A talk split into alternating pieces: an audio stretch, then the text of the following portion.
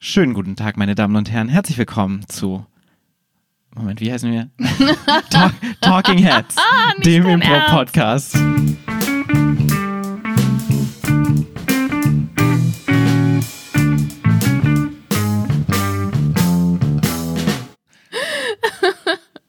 Kurz vergessen, wie ich heiße. Dieses bezaubernde Lachen gehört zu Claudia Behlendorf. Und dieser verwirrte Gesichtsausdruck gehört zu Paul Ziemer. Ja, ähm, das habe ich ein bisschen verkackt. Ja, Äh, womit wir direkt beim Thema sind. Ich habe äh, mir heute mal auf meine Psychologen-Couch Claudia Behlendorf eingeladen. Ähm, Claudia, dir ist was passiert. was ist denn jetzt das Thema? Das Thema sind schlechte Impro-Szenen. Claudia, du möchtest mit uns über was sprechen. Was ist dir passiert? Ich weiß, du warst bei einem Maestro. Ich finde ehrlich gesagt, das hört sich gerade so ein bisschen so an, als ob, ähm, als ob das Thema schlechte Szenen war und du verzweifelt nach einem Gast gesucht hast und dir dann als erstes eingefallen ist so. Und dazu, wen könnte ich mir denn zu dem Thema richtig schlechte Szenen einladen? Ah, die Claudia Behlendorf. Weil ich persönlich kann dazu ja gar nichts sagen. Nein, der Aufhänger letztendlich, warum wir das machen, ist, weil du ähm, jetzt relativ zeitnah eine nicht so gute Szene gespielt hast. Zwei. Zwei nicht so gute Szenen und wir dann drüber gesprochen haben. Und dann dachten, das ist ja eigentlich auch ein gutes Thema für Podcasts, weil da ja nicht nur drinsteckt mit, nicht nur der Inhalt drinsteckt, oh, ich habe eine scheiß Szene gespielt, sondern es ist ja auch noch mehr. Aber erzähl uns doch erstmal, was ist dir passiert?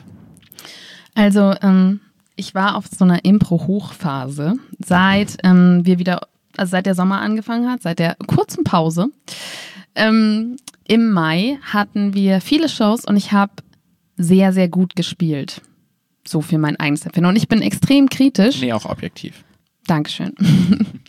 ähm, und es, es war so richtig, ähm, ich hatte so einen Lauf. Also ich war fast schon begeistert von mir selbst.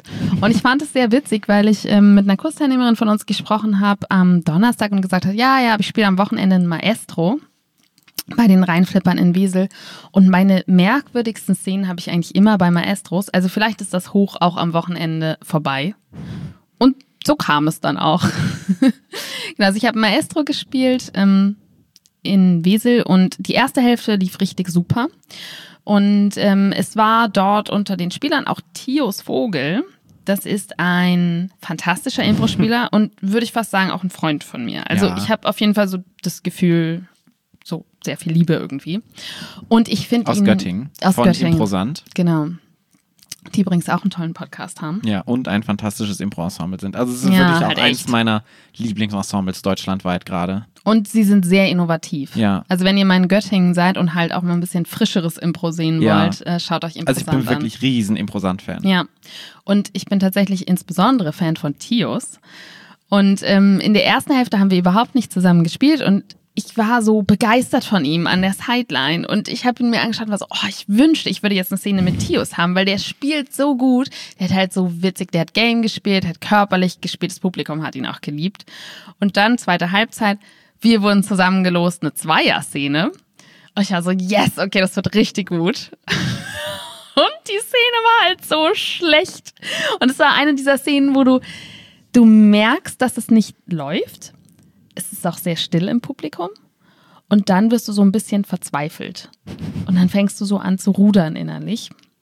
Ich würde sagen, aufgrund meiner Erfahrung schaffe ich es, dass man mir das nicht mehr so anmerkt von außen. Aber innerlich war ich so, oh Gott, es geht bergab. Es rennt bergab. Gerade in einem Maestro, ne, wo du ja nochmal viel mehr auf so Feedback vom Publikum angewiesen Ja. bist. Und wenn das dann nicht kommt, dann, äh, dann wird es schnell sehr zappeduster. Ja, also wir sollten eine ähm, Filmszene weiterspielen. Da war dann so der Trailer und ähm, das war das Intro und ich glaube, es war der Lego-Film. Ich dachte dann, ich habe Playmobil gesagt, aber ich glaube tatsächlich im Nachhinein, es war Lego. Ich kenne diesen Film nicht. Und ähm, da war so ein Intro mit so einem kleinen Lego-Männchen, was so rumgerannt ist und danach waren die irgendwie in der Wüste und dann war Cut und wir sollten die Szene weiterspielen. Und Dios hat die Szene angefangen, indem er das Intro nochmal gespielt hat. Das heißt auch komplett Was? nicht verstanden, was ihr machen nee, sollt. Nee, Tios hat die Aufgabenstellung nicht verstanden. Ich habe aber Tios nicht ganz verstanden. Also ich war so, spielt er das Intro gerade oder ist es das, wie es weitergeht? Aber eigentlich waren sie doch in der Wüste. Das heißt, ich war schon mal komplett in meinem Kopf und er hat das Intro halt alleine gespielt. Das heißt, ich stand. Also literally, ich stand ohne etwas zu tun. So habe ich dann so, soll ich jetzt die Aufsprecherin sein? Soll ich einfach von der Bühne gehen? Ich stehe aber in der Mitte gerade, gut beleuchtet vom Scheinwerferlicht. Soll ich andere Figuren sein in diesem Intro? Aber er war viel zu schnell für mich. Und das ging dann irgendwie so anderthalb Minuten. Und anstatt irgendetwas Gutes zu tun, wie zum Beispiel mit dem Publikum zu sprechen, also man hätte ja da auch rausgehen können Ja. und sagen können, so, okay, das war das Intro, habe ich dann ihn irgendwie so anklagend als Lego-Freundin angesprochen, die aber überhaupt auch gar nicht in dem, in dem Trailer drin vorkam. Ja, und ab da waren wir verloren. Und dann haben wir, dann haben wir Keith Johnstone gemacht. Also, ah, du bist ein Roboter, du nicht. Es gibt hier Warum noch ist einen das Planeten Keith Johnstone? Weil es so crazy shit war, der dann passiert. Also so, wir waren dann so in dem, jetzt muss noch was passieren, jetzt muss noch was passieren, weil es ist, es ist nicht gut, es ist nicht gut bisher. Ich Wir habe müssen jetzt Gefühl, noch was unser tun. Podcast wird so langsam zu so einem Keith Johnstone Bash Podcast, um ehrlich zu sein. Vielleicht sollten wir das mal äh, bis zum Das großen stimmt. Keith Johnstone Podcast nochmal zurückhalten. Und Das das, ist ja auch nicht alles schlecht. Nein, das, ist, das meiste ist super. Aber ja, es war dann so ein bisschen konfuses, absurde Angebote Mhm. machen, die aber auch nicht richtig funktioniert haben. Ähm, Publikum hat uns tatsächlich noch drei Punkte gegeben. Ja, weil es. Maestro ist, weil es in der zweiten Halbzeit war, da werden eh nur noch selten Ein-Punkte-Szenen verteilt. Ja. Können wir vielleicht auch später nochmal drüber sprechen, über Ein-Punkte-Szenen in Weil Maestros. es war, also so materiell war es schon eine Ein-Punkte-Szene. Und danach hatten wir dann noch eine und die war auch nicht viel besser. Die war Elternabend in der Gerichtsmedizin und ich habe an irgendwas rumgeschnitten und habe die ganze Szene nur drüber nachgedacht, ob ich gerade an einem Kind rumschneide. Also es war so, glaube ich.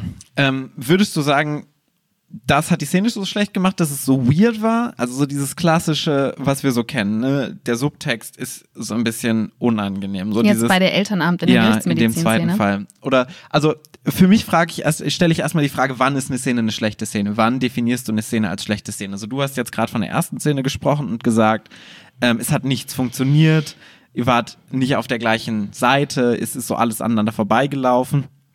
Das würde ich jetzt so als Definition von der ersten Szene sehen, was so Ja. schlecht war. Und bei der zweiten Szene jetzt auch so, was ist der Subtext? Ist das nicht vielleicht so ein bisschen, bisschen weird? Ist es so, zwei Leute lieben sich, aber sie sind eigentlich Geschwis- Geschwister im Subtext, was wir schon so gesehen haben, wo das Publikum auch so, "Ugh, ist auch jetzt unangenehm. So, oder, weiß nicht, so slightly racist Sachen, die so manchmal reinkommen in so Szenen, die man gar nicht intendiert hat, die aber passieren könnten, oder so sexistische oder so komische Inzest-Szenen oder sowas. Ja, also ich glaube, Sexismus und Rassismus ist nochmal ein anderes ähm, schlecht, schlechte Szenen, weil das finde ich eigentlich immer schlecht. Mhm. Ja. Und zwar auch egal, also auch wenn es das Publikum feiert, finde ich es trotzdem schlecht. Das würde ich jetzt nochmal ausklammern als Thema. Ähm, weil das nicht sozusagen Qualität ist, sondern was wollen wir eigentlich darstellen. Ne? Und das ist dann etwas, was wir nicht darstellen wollen. Ähm, von der Qualität der Szene her würde ich einfach sagen, dass das alles entscheidende Kriterium, wie immer bei uns, ist die Publikumsreaktion.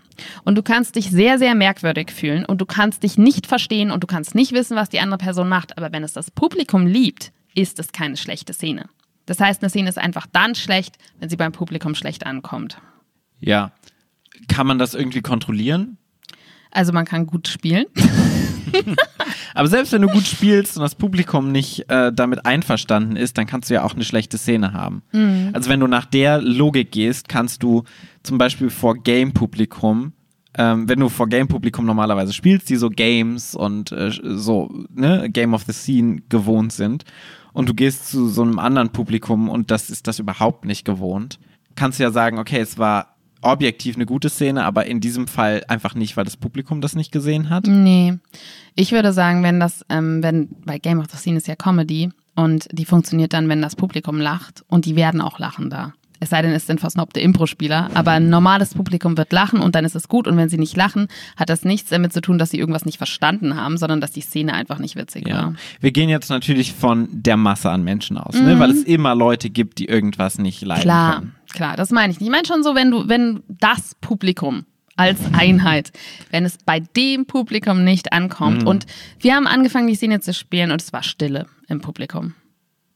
Und ich glaube, man hat uns schon ein bisschen unsere Nervosität angemerkt dabei, weil es hat uns etwas nervös gemacht. Und ich weiß, dass ich das bei einer affirmative Show, also mit einem Ensemble bei uns zu Hause auf unseren Bühnen, diese Szene wäre niemals so geworden, weil ich einfach viel entspannter und souveräner damit umgegangen wäre. Ja, ich glaube tatsächlich, dass weniger der Inhalt der Szene dafür verantwortlich Ja. ist als die Metaebene des Impro-Spielers. Auf jeden Fall. Wir beide waren jetzt auf so einer Stand-up-Comedy-Nacht hier in Mainz und was mir da am meisten aufgefallen ist, ist, dass das Publikum viel mehr bereit ist zu lachen, wenn es das Gefühl hat, die Person auf der Bühne ist entspannt und sie arbeitet nicht für die Lacher.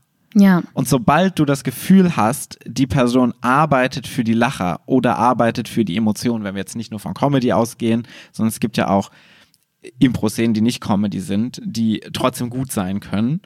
Ähm, aber sobald das Publikum das Gefühl hast, du arbeitest für das, was es ist, und es passiert nicht so aus dem ähm, Moment heraus, ist das Publikum kritisch. Und das ist so dieses klassische Arme verschränken, was Ja. dann so kommt.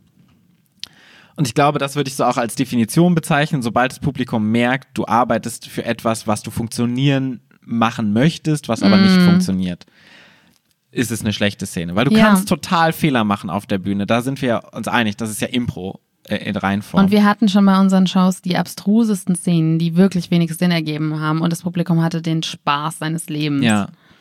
Ich glaube, schlechte Szenen sind wirklich immer nur die Haltung. Und es ist so eine selbsterfüllende Prophezeiung. Absolut. Sobald du das Gefühl hast, diese Szene ist eine schlechte Szene, ist sie eine schlechte Ja. Szene. Und ich meine natürlich, du kennst mich ja, also äh, der Analyseprozess hat natürlich in Sekunde null danach angefangen quasi. Der hat auf der Bühne schon angefangen. Ja, tatsächlich. Und ich weiß halt zum Beispiel jetzt, dass ich auf jeden Fall daraus mitnehme, und ich wusste es schon vorher, aber ich musste es jetzt doch nochmal mit der, mit der schmerzhaften Erfahrung einer schlechten Szene mir eingebrannt bekommen, damit es auch wirklich funktioniert, ist, du kannst auch bei einem Maestro und auch auf einer fremden Bühne natürlich in die Interaktion mit dem Publikum gehen und nicht du kannst, sondern du solltest, weil sonst bist du nämlich auf dünnem Eis. Sonst verzeihen sie dir nämlich die Fehler nicht. Aber wenn du sagst, okay, ich schnippel an was rum, Leute. So kann mir jemand sagen, was es ist. Ist es dieser Sohn? Schnippel ich gerade an dem Sohn rum? Und wenn sie dann sagen ja, dann ist es aber mit Einverständnis des Publikums. Und wenn sie sagen nein, dann ist es auch geklärt. Ja, du musst nicht mal mit dem Publikum interagieren. Du kannst sowas auch einfach Zum benennen in der Mitspieler, Szene. ja, so sag mal, schnibbeln wir hier gerade an unserem eigenen Sohn rum. Ja, Und das Publikum ist dann total entspannt, weil es so merkt, so, okay, es ist nicht mehr so ein unterdrücktes Gefühl, sondern es ist so nach außen getragen. ja. Oder auch einfach den Mitspieler halt ansprechen. Also ich weiß, dass wenn, wenn es jetzt Affirmative gewesen wäre und Tios wäre jetzt bei uns, hätte dieses Intro gemacht, dann hätte ich gesagt, Tios, spielst du gerade das Intro nach? Ich bin verwirrt.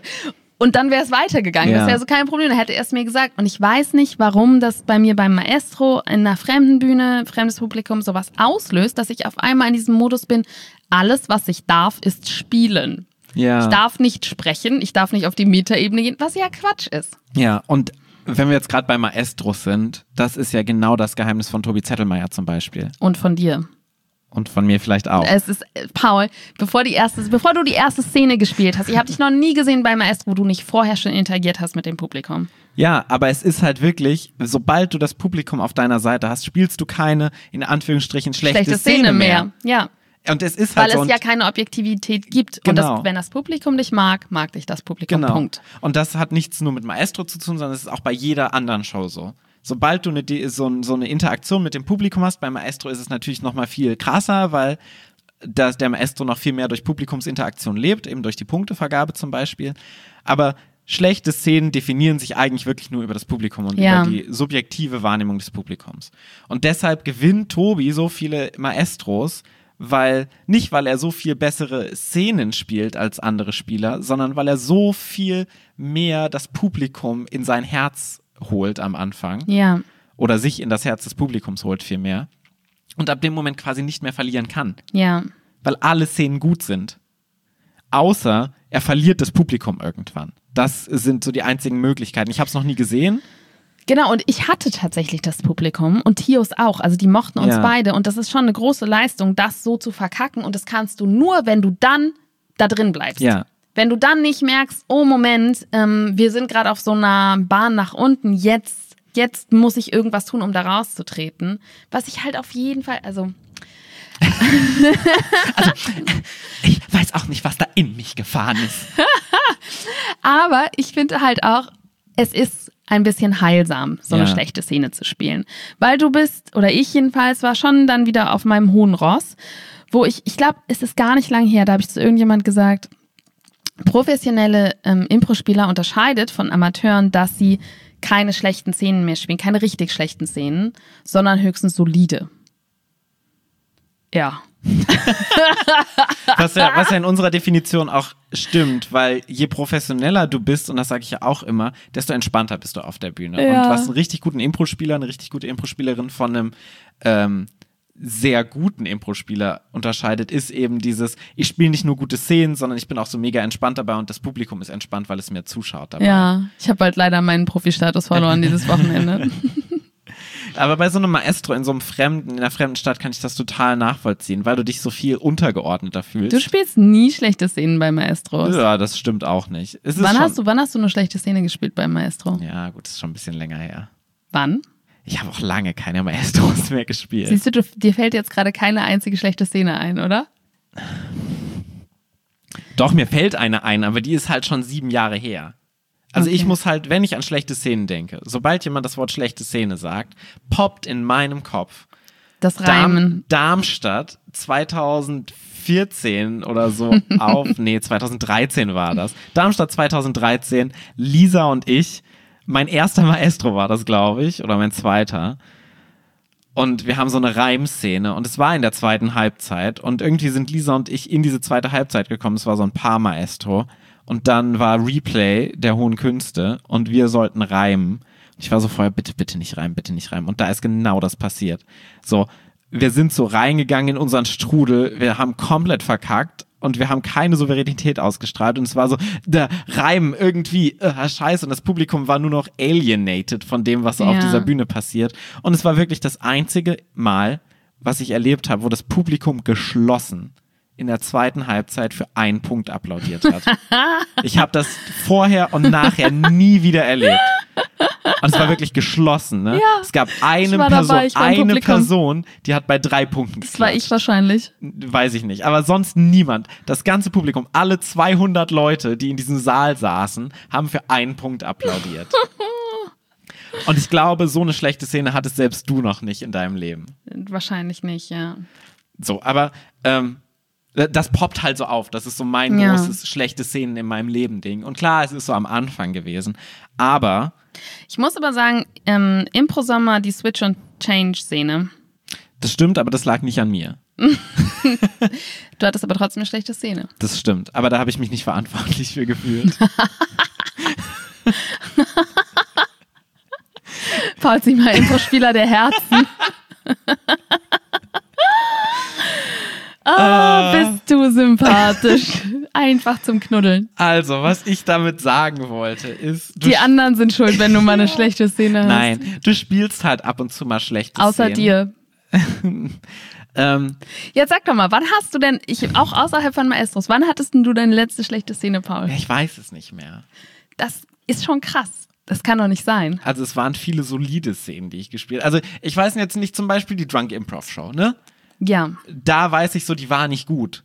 So, aber es war so trotzdem nicht, dass das Publikum so weggegangen ist und dachte so, boah, also wir hatten jetzt ein Sommerfest vor ein paar Wochen, dann haben wir eine Drunk Improv Show gespielt und dies hat einfach nicht so gut funktioniert, weil auch wieder Stimmung des Publikums sich nicht übertragen hat, wie es normalerweise bei Drunk Improv Shows tut.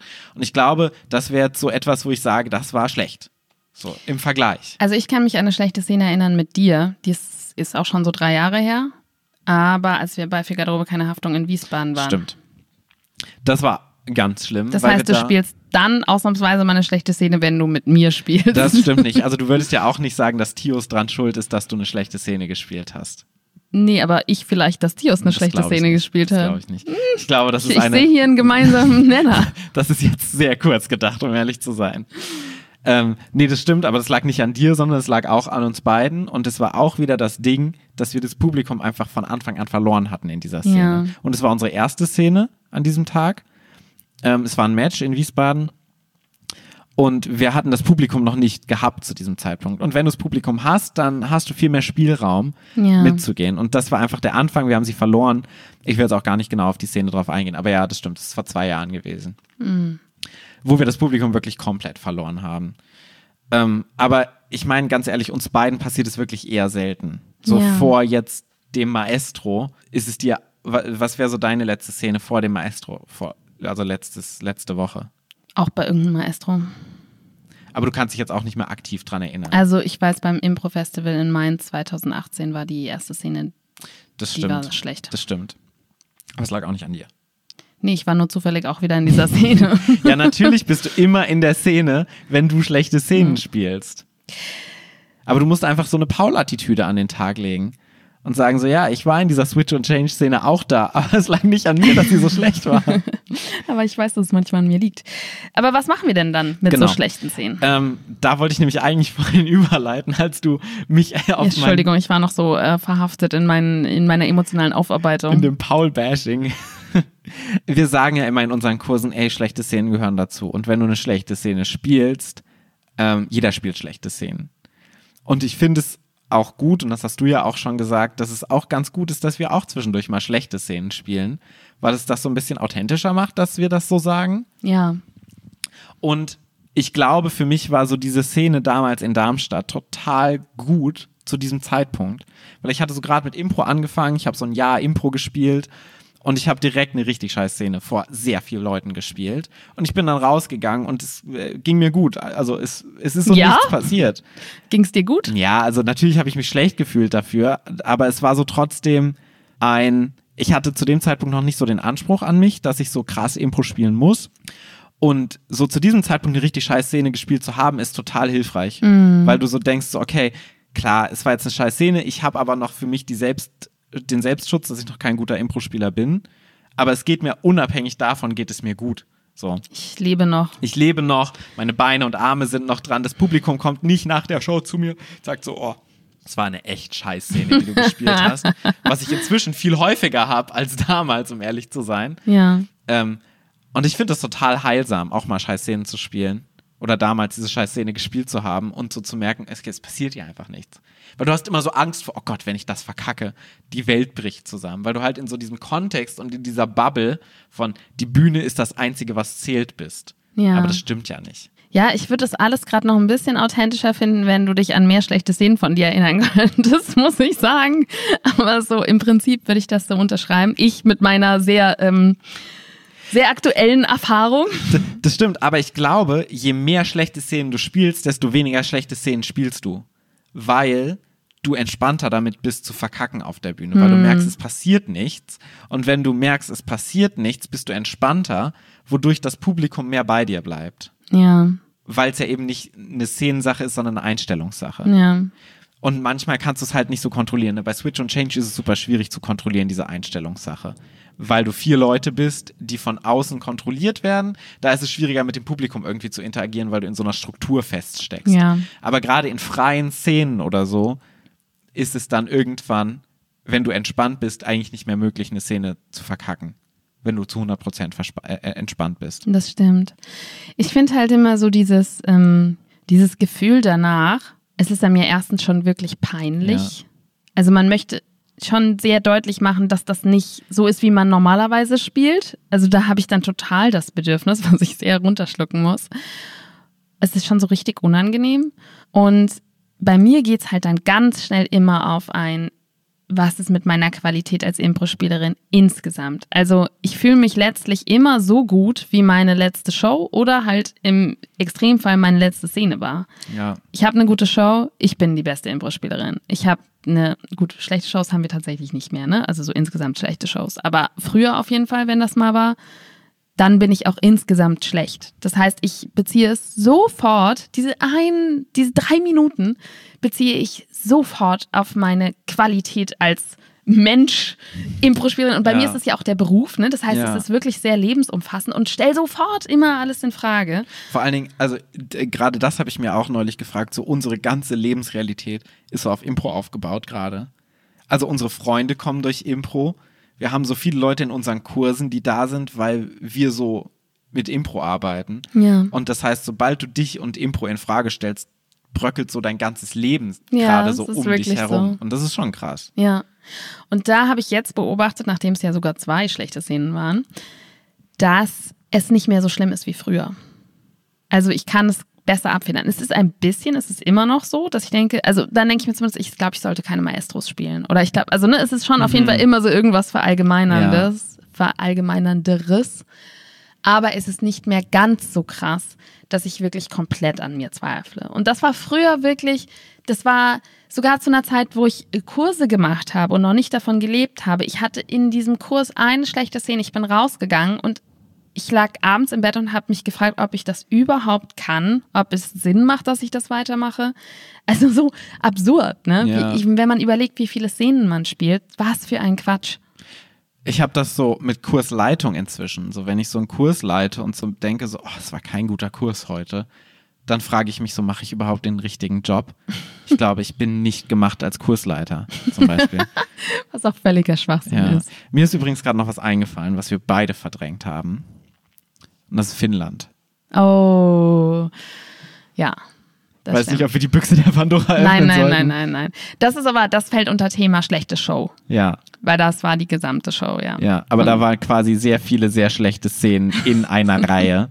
Ja. Und es ist mir gerade eingefallen, als du so über das Gefühl danach gesprochen Ja. hast. Und das war das unangenehmste Gefühl, was ich jemals hatte. Ja, weil du so, so ein bisschen Hoffnung hast, dass irgendjemand irgendwas Gutes sagt. Und die Leute sagen einfach sowas wie, ah nee, ich habe die Show nicht gesehen, ah, ich habe ja ich habe geschlafen. geschlafen. Nora, ja. ja, aber ich glaube, das war so das letzte große Ding bei mir, wo ich Ja. so wirklich so auch in eine Krise gestürzt bin danach. Ja, Und ich, ich glaube tatsächlich, was mir im Vergleich zu dir besser, leichter fällt, ist zu verdrängen. Mhm. Also ich, deshalb fallen mir die auch nicht ein. Und ich habe sicherlich schon schlechte Szenen gespielt in den letzten drei Jahren. Aber Doch, ich, ich habe dann so Blitzlichter. Dann durchzuckt mich so diese Szene wie so ein, als hättest du so ein ähm, Blackout, weil du zu viel getrunken hast Ja. und am nächsten Morgen fallen dir so Bruchstücke ein. Das habe ich dann mein ganzes Leben lang. Hm. Also zum Beispiel diese Szene in Wiesbaden, ich habe so ein Fetzen davon. Von diesem pantomimischen Fußballspielen von mir, Ja. was ins Leere läuft. Ich habe das manchmal noch mit dieser einen Szene in Kopenhagen, wo ich diese komische PowerPoint-Präsentation gehalten habe. Die hast du, glaube ich, auch gesehen. Warst du da nicht sogar im Publikum? Nee. Oder ich habe dir ein Video davon gezeigt oder so. Oh, das war auch ganz schlimm. Da hatte ich auch eine kritische Phase, da haben wir in einem Phasen-Podcast Ja. schon drüber gesprochen, ähm, wo du auch nur Scheißszenen spielst, weil du eben so verkrampft bist auf der Ja. Bühne. Und das ist halt wieder diese selbsterfüllende Prophezeiung. Was hilft denn dann gegen schlechte Szenen? Also du sagst, man muss sich entspannen. Das ist ja nicht so ganz konstruktiv. Wie passiert das denn? Du musst einfach weitermachen. So das Genau. Schlimmste, was du machen kannst, ist, du hast eine schlechte Szene und dann eine lange Pause. Exakt. sondern du musst nach einer schlechten Szene direkt weiterspielen und merken, okay, es geht trotzdem noch, es Ja. funktioniert noch. Weil ich glaube, wir werden alle immer mal wieder in unserem Leben schlechte Szenen spielen. Das Ja. ist ja auch der Zauber von Impro. Auch uns beiden wird das noch passieren. Auf jeden Fall mehrfach. Und sonst würde ja das der Reiz des Scheiterns zu einer kompletten Floskel verkommen, wenn wir dann aber nie scheitern würden. Das heißt, wir werden noch viele spielen und das Einzige, was hilft, dass die statistisch nicht so ins Gewicht fallen und auch emotional, ist, dass man sie verwässert Ja. durch ganz viele gute Szenen. Und das Einzige, was dazu hilft, ist ganz viel spielen. Ja, ich meine, es ist ja auch wirklich absurd. Je mehr du bereit bist, schlechte Szenen zu spielen, desto weniger spielst du Ja. schlechte Szenen. Je mehr du versuchst, schlechte Szenen zu verhindern, desto mehr schlechte Szenen spielst du. Ja, Und das ist letztendlich, um ehrlich zu sein, das Geheimnis oder der Kern dieser ganzen Geschichte. absolut. So sei bereit, schlechte Szenen zu spielen, dann spielst du keine. Und wenn du mal eine spielst, spiel mehr andere Szenen. Ja. Dann ist sie nicht so wichtig. Ja. Und bezieh sie nicht auf dich als Person. Das Claudia, lässt sich so einfach sagen. hör da drauf, Claudia. Mach das doch mal anders jetzt. Claudia, Ja. Jetzt haben wir viel von schlechten Szenen gesprochen. Was war denn so dein schöner Impro-Moment der Woche? Der Impro-Moment der Woche. Oh, ich hatte einen Level 1 Kurs, die erste Stunde. Mhm. Und ähm, die Energie war so toll bei diesem Kurs. Und es war jetzt der erste Kurs nach der Corona-Pause. Also der der auch erste neustartende Kurs. Genau, und der war auch super voll, Warteliste, ausgebucht, was einfach für uns ein sehr optimistisches Zeichen war. Ja. Und die Leute hatten halt so Bock aufs Impro-Spielen. Und ich liebe dieses, wenn Leute das allererste Mal Impro spielen. Und es ist so ein bisschen nochmal, du, du hast diesen Schritt raus und guckst dir das von außen an und dann denkst du, und das ist mein Beruf. Und du siehst diese glänzenden Augen und die lachen. Also wir haben so viel gelacht, wir hatten so viel Spaß und ich habe fast so ein bisschen so Neid, weil ich so gerne auch nochmal dieses erste Mal dieses Gefühl haben Ja. würde von, boah, ich habe mir gerade eine Geschichte ausgedacht, oh, ich habe gerade eine Figur aus dem Nichts erfunden und mit anderen zusammen und es funktioniert. Und ja, das war, ich bin da total beschwingt rausgegangen und hatte super gute Laune. Vor allen Dingen der erste Kurs und die erste Stunde hat ja schon immer noch was Aufregendes und Ja, Magisches. ja, ist wirklich so. Und bei dir?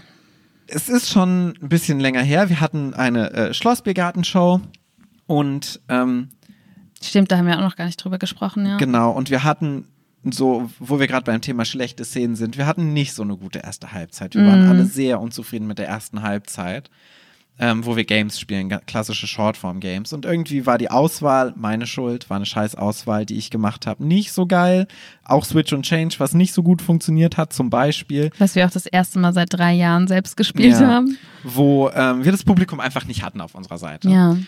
Und dann haben wir eine zweite Halbzeit gespielt und das hat mich total glücklich gemacht. Und das ist auch Pause technisch, was wir gerade gesprochen haben. Es passt so perfekt rein, weil wir danach einfach weitergespielt haben und das hat so viel besser gemacht, weil die zweite Halbzeit war mega gut. Ja. Und so im Hinterkopf oder im Hinterkopf ist diese Show nicht als schlechte Show abgespeichert, weil wir eben diese zweite Halbzeit hatten, weil wir diese erste Halbzeit verwässert haben. So, ich weiß, wir haben nicht gut gespielt in der ersten Halbzeit, aber so die Szenen und die, wir haben eine Super Scene gespielt, also ein Director's Cut oder wie du es auch immer nennen möchtest, drei Genres von drei Regisseuren und das hat total gut funktioniert. Und das Publikum war dabei, wir hatten ähm, am Ende zwei Filme, wo das Publikum so beide super gerne im Finale gesehen hätte, wo so das Publikum meint hätte, oh, ich hätte lieber den weitergesehen, aber ich will den auch sehen, was eine Idealsituation ist fürs Super Scene. Und so im Nachhinein war das so ein, also für mich hat es sich so angefühlt, wie wir haben uns selbst an unseren eigenen Haaren aus dem Sumpf rausgezogen. ähm, was mich total glücklich macht, dass wir inzwischen auch diese Fähigkeit haben zu sagen, so wir gehen jetzt nicht in den Strudel runter, Ja. sondern wir sagen, okay, war scheiße, abhaken und jetzt lasst uns Spaß haben und volle Energie geben. Und wir haben wirklich 300 Prozent gegeben in der zweiten Halbzeit. Absolut. Wir haben uns in Dreck gewälzt, wir sind durch das Publikum gerannt. Also wir haben so komplett das komplette ähm, Waffenarsenal, was wir so haben, aufgefahren, um das Publikum irgendwie wieder reinzubekommen. Ja. Und äh, das hat mich sehr befriedigt im Nachhinein. Das stimmt. Und ähm, es ist ja nicht nur ein Eindruck, ne? wir haben ja Feedbackzettel, die wir einsammeln. Mhm. Da waren halt 250 Leute und wir haben richtig viele Feedbackzettel zurückbekommen. Und die Leute waren begeistert. Das Feedback war genauso gut wie bei jeder anderen Show, woran man eben auch wieder sieht, das Wichtige ist, vielleicht noch der Moment vor der Pause, der war nämlich auch gut. Und ansonsten, wie Ja. die Show endet. Da hast du ein fantastisches ähm, Gebärdendolmetscher zu Männer von äh, Herbert Grönemeyer gemacht. Vielen Dank. Manchmal spiele ich auch gute Szenen. Ja, das Publikum war sehr begeistert davon. Es war ja auch dein Geburtstag, es war deine Geburtstagsshow. Ja. Sehr cool. Ja, das mochte ich auch sehr gerne. Wunderbar. Also, geht raus, spielt schlechte Szenen und seid entspannt dabei. Das ist so unsere, unser Sort, Wort für Sonntag. Lasst uns euch das sagen von Paul Ziemer, dem Profi für schlechte Szenen. Vor allem, ja. Und wenn ihr die Gelegenheit habt, mit Tios Vogel zu spielen, er ist ein großartiger Impro-Spieler, außer er spielt eine Szene mit mir. Ganz viel Liebe an Tios an dieser Stelle. Mua, Küsse gehen Mua. raus, auch an dich. Schön, dass du zuhörst. Vielen Dank. Wenn du uns ein bisschen Liebe zurückgeben möchtest, dann folg uns doch auf Spotify. Du kannst auch auf Patreon gerne vorbeischauen oder uns eine 5-Sterne-Bewertung auf iTunes dalassen. Und wenn du es noch nicht tust, kannst du uns auch auf Instagram und Facebook ein Like und ein Follow dalassen. Manchmal sind die Beiträge schlecht, aber meistens gut.